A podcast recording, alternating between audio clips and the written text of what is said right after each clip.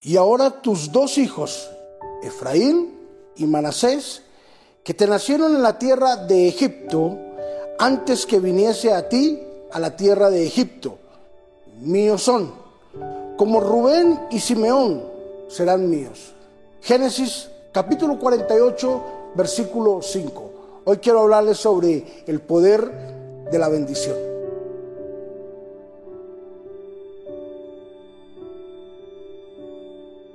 Jacob entendió el poder de la bendición a través de la imposición de manos.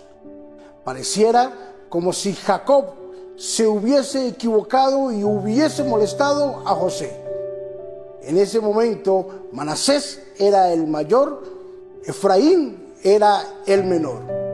La derecha debía, debía de estar sobre Manasés, mas no sobre Efraín. José interrumpió, trató de interrumpir al papá, diciéndole en otras palabras, te estás equivocando. La bendición, la derecha es sobre Manasés, mas no sobre Efraín. Jacob le dijo, tranquilo hijo, yo lo he entendido. Está bien, está bien, no hay problema. Solo que en este caso, el menor será mayor que el, que el primero. Efraín será mayor como lo es también Manasés. Los dos serán una nación muy poderosa. Los dos tendrán una gran descendencia. Nota algo. José, perdón, Jacob, no tomó a Efraín y a Manasés como nietos, sino como hijos.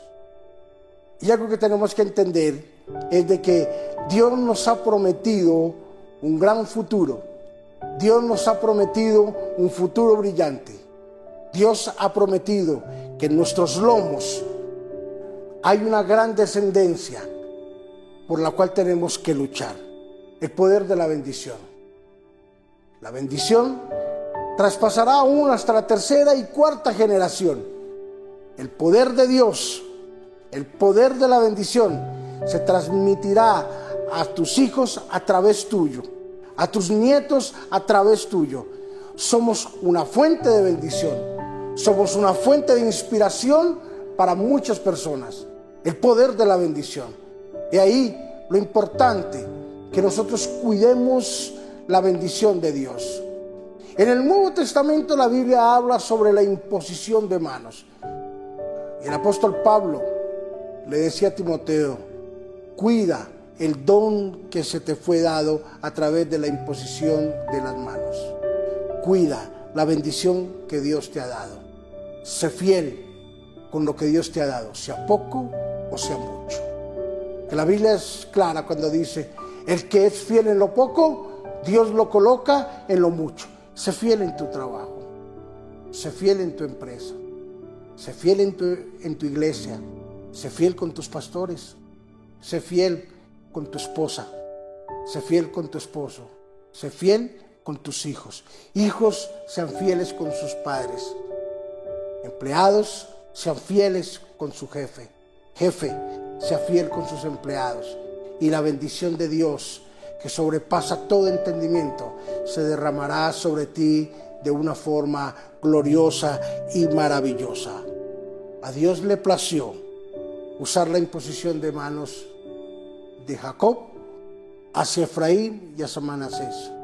Hoy Dios le place brindarnos la bendición a través de un humilde mensaje sencillo, sin mucha retórica, sin mucha hermenéutica, sin mucha escatología, sin mucho aranceles.